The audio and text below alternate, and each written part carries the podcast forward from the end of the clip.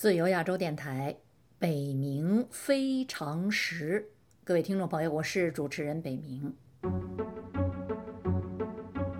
常识，非常时，北冥非常时。本台二零一九年开播人文栏目《北冥非常时》。北冥非常时，消解末法社会反人性的常识。彰显中西文明主流正脉，北冥非常时，通古融今，采纳典型，直取本相，接损时代。北冥非常时是个性化的麦克风，独特视角的叙事。北冥非常时发天道，接地气，豪华落尽，见真纯。北冥非常时兼具信息量、思想性。知识性、专业性。华盛顿首季主持人北冥，二零一九再出发，请翻墙搜索关键字“北冥非常时”。始皇帝毛主的习，习近平的权力录，在今年二月份之前。曾经以十一集的篇幅为您详细报道了习近平工农兵学员毕业之后数度精心选择、上下腾挪大跳、躲避晋升障碍、仰仗家族庇护、寻觅权力捷径的历史。这个系列在今年二月份被突然爆发的新冠病毒所打断，全球爆发。所以，转而插播了华盛顿首季的一个大系列，叫做《二零二零武汉起义被追杀的声音》。这次节目呢，我们要回到北冥非常时的习近平权力录这个系列。这一集我们要看一看习近平从厦门调动到宁德的性质，以及他在宁德的政绩。您别对这一集的内容的新闻性期待太高。因为这一集有关习近平的政绩这一方面的内容，已经在中共喉舌的各类所谓媒体上不遗余力的多次的宣传过了。本集节目要涉及这个内容，一是因为《北冥非常时》这个节目在信息的取舍方面，我们要做到公正客观，不能随意的取舍；二是因为您在了解了这些内容之后，我们才有机会。对他的宁德政绩做一些中国官方媒体不可能做的分析。不算习近平工农兵大学毕业之后一步登堂入室，进入最高权力核心的中共中央军委办公厅、国务院办公厅，习近平从厦门到宁德，是他从政路上的第三次跳槽。这次跳槽，地理环境变化之大，相当于他再一次从最高行政与军事当局的两个办公厅直接下放到河北正定县。那次下放，我们都知道是他自己选择的。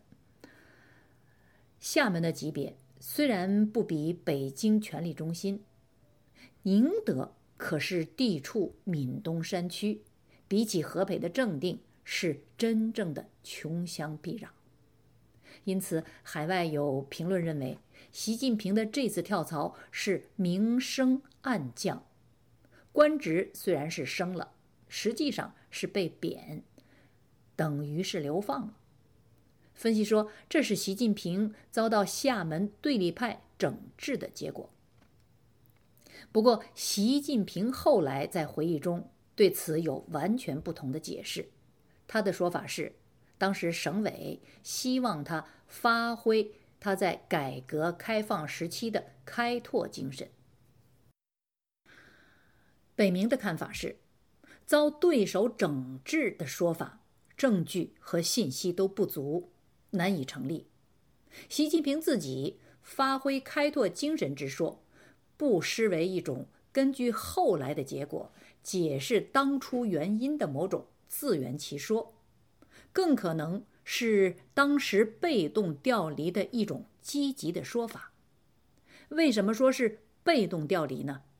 这是根据当时习近平在厦门的工作困境和晋升困局有关。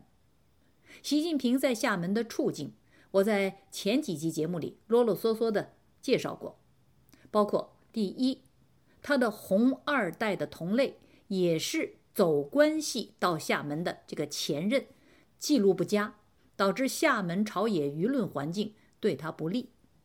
第二，他的厦门后台。中共福建省委第一书记向南适逢其时的挨整出局了。第三，他自己在厦门人大选举中得票不过半数，没法升迁。这些情况为这一次的调离是为了打破晋升僵局，从而另辟蹊径的动机提供了合理的解释。而我们知道。此前，习近平的两次调动都重复了同样的动机。早前，他突然从中央军委办公厅和国务院办公厅下放到河北正定，那是为了寻求破格加入中共第三梯队的人事选拔的机会。他后来从正定远调厦门。是为了躲避中共河北省委第一书记高扬对中央空降他这个太子党破格提拔的公开不满。另一点也需要指出，就是他两次跳槽都是在他父亲习仲勋先生安排下实现的。那么这一次习近平再度跳动，可能依然与他的父亲有关。一九八八年四月，习仲勋先生。当选为中国第七届人民代表大会常务委员会排名第一的副委员长，兼内务司法委员会主任委员。两个月之后的1988年的六月，福建省当时的另一名官员、省委副书记兼省委组织部部长贾庆林找习近平谈话，目的正是这一次调动。贾庆林是三年前的1985年6月，从时任厂长的山西太原重型机械厂调到福建，晋升为省部级干部的。那么，这个调动的决策人是谁呢？是中共福建省委第一书记向南。我曾经介绍过向南的背景，向南的父亲项羽与习仲勋是。抗日战争时期的交情甚笃的老关系、老知己，贾庆林作为向南核心班子的人选，应该是习仲勋一脉的人。习近平从厦门下放到宁德这么大的事儿，一直在暗中拉扯自己这个儿子从政上路的习仲勋，不可能不知道。而更可能的是，这位复出上位不久的习仲勋，作为老前辈，再度出谋划策并出手，利用自己的老关系和福建的当朝者，为习近平摆脱厦门困局开辟路径。如果上述分析合乎逻辑的话，那么习近平的红色背景，在他的权力路上就再度起了推助的作用。常识，非常识，北冥非常识。本台二零一九年开播人文栏目《北冥非常识》，北冥非常识消解末法社会反人性常识，彰显中西文明主流正脉。请翻墙搜索关键词“北冥非常识”。好，我们终于可以说一说习近平在宁德的政绩了。不管是什么原因，宁德这个穷乡僻壤，突然就有了一个顶头上司，是高级红二代，老前辈习仲勋之子。这后台很硬，只可通天。那么，被改革开放激活了发财欲望的宁德地方各级干部就认为，仗着这位新来的太子党的上方人脉，跟中央要几个大项目来做。宁德就能土包子翻身了。习近平回忆说：“那些大项目有三个，一个是开发三都澳港口，另一个是修建三温铁路，再一个是撤销宁德地级行政级别，建设为城市。”其实有过河北正定县委书记的经验，习近平对搞活经济、开发项目并不陌生。但是，到宁德后不久，遇上了经济过热，中共中央、国务院决定治理整顿。习近平审时度势，认为这个大气候不利于大搞开发。为了避免大动干戈，他说他抓了四件事。听上去，这四件事基本就是共产党干部所擅长的那些标语口号式的空头政治。第一是解放思想，清理发展思路；第二是培养一支好的干部队伍；第三是抓扶贫工作；第四是抓综合开发。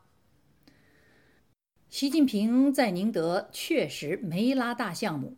不搞建设，拒绝为当地老百姓以这种方式谋福利，但他却自作主张的干了一件出人意料的事：他冲自己的部下动刀子，收拾为自己谋福利的那些官员。宁德党政官员的腐败颇具贫穷特色，那就是用权换钱，占公家地，盖私人房子。宁德市区面积小，某些干部的违规房子，那都是三四层的小楼，俨然排排叠立在军分区附近的山坡上，昭示着特权的荣耀。二零零三年，习近平接受《东方时空》采访时回顾他初到宁德，他复述了一段他跟当时的纪委副书记张经喜的对话。这段对话在中共喉舌鼓吹自己领袖的无数八股文中是别开生面。这段对话是这样的：你觉得老百姓的意见大不大？群众的意见大不大？习近平问这位纪委副书记。大。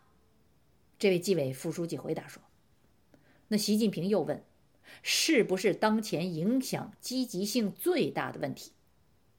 这位纪委副书记回答说：“是。”习近平接着问：“我们将近三百万人该得罪，还是这两三千人该得罪？”这两三千人指的就是当地的官员。这位纪委副书记说：“那当然是宁肯得罪这两三千人。”习近平接下来就拍板说。那咱们就干，要干就干成，义无反顾，开工没有回头箭。在习近平的这句话里，有一个字儿值得注意，这个字儿就是“要干就干成”的“成”这个字。要干就干这句话，如果没有这个“成”字垫底，不足以看出习近平的决心和行事风格。全宁德市有处级干部四百多名，被习近平要干就干成的气魄逼上梁山的宁德地区纪委副书记张京喜回忆，习近平要求盯住这些人。习近平到任四个月之后，一九八八年十一月，宁德地委工作会议决定，把严肃查处干部违纪违法。占地建房，当做惩治腐败的突破口。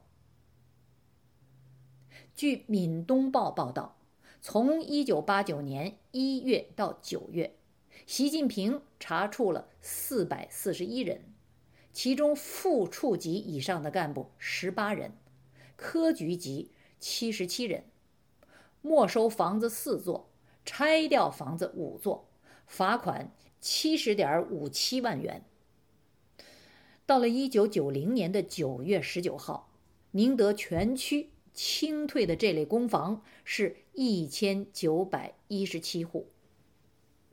另外，据习近平在全区廉政公告大会上的讲话，他在宁德还重点查办了福鼎县林增团、宁德地区侨联副主任郑希轩等腐败大案要案。中国凤凰网在二零一二年报道习近平的这段往事的时候，使用的标题是“铁腕治吏，滴水穿石”。此项铁腕行动震动福建政坛，政绩上报中共中央。两年之后，他升任中共福州市委书记。再过三年，一九九三年，他升任中共福建省常委兼福州市委书记。从那时起，一直到二零一二年，他成为太子党权力的第一人。他的那条权力路上没有再出现过阻力了。按照中国官方的语境，习近平宁德肃贪。反腐显示了共产党所谓的廉政精神。中国当局喜欢炫耀于民的事情很多，比方说在延安种鸦片，并与日本暗通款曲的延安在野政府和中共军队是抗日的主力军；比方说开枪开坦克上大街杀平民撵平民的军队是人民子弟兵；再比方说。剥夺人民私有财产的共产党是人民大救星，还有把民间社会组织团体统统斩草除根、犁庭扫穴的政府是为人民服务的政府，等等等等。而廉政建设也是中共最喜欢的炫耀之一。可是，在反常识的社会里，广告做得最热烈的，通常是那些假货兜售者。好，到此为止。本节目在习近平的权力路上，从梁家河走过了清华大学，从国务院和中央军委办公厅走到了河北正定，来到了福建的厦门，现在走到了宁德。在这里，我们确实看见习近平整治了那里违纪占地盖私房的区地方官员。二十四年之后。习近平在红二代中脱颖而出，成为中国最高权力人。那时开始，治理腐败就成了他的治国重器，使用率之高，力度之大，令人瞠目。各位听众朋友，下次节目我们就要看一看习近平这一项政绩。所传递的几个非常重要的信息，及其对中国今日社会的影响。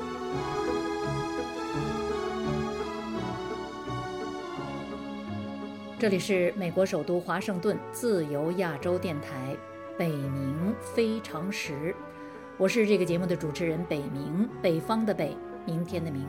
谢谢您收听收看这个节目，我们下周同一时间再会。